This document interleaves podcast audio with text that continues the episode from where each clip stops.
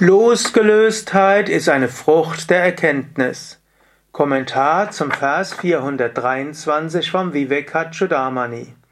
Shankara schreibt, die Frucht der Erkenntnis ist die Losgelöstheit vom Unwirklichen. Anhaftung ans Unwirkliche gilt als Frucht der Unwissenheit.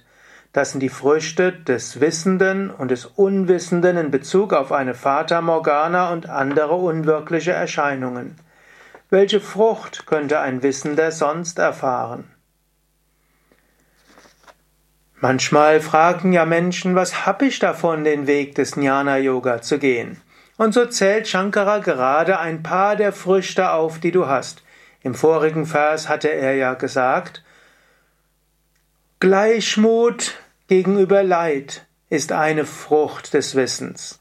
Dann hat er gesagt, auch ethische Handlungen, dass du von Natur aus das Richtige und das Gute tust, ist eine Frucht des, äh, der Erkenntnis. Und ethische Handlungen heißt natürlich auch, dass du anschließend gutes Karma bekommst.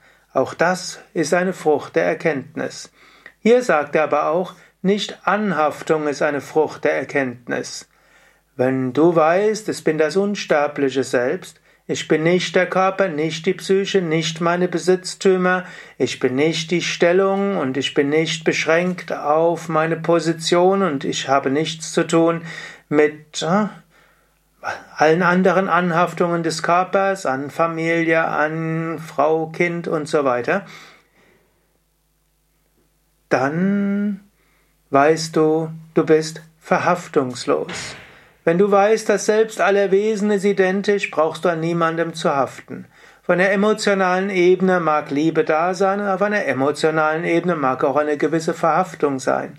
Aber du weißt, ich bin nicht die Emotion, ich bin nicht die Verhaftung. Und deshalb in der Tiefe des Wesens Verhaftungslosigkeit.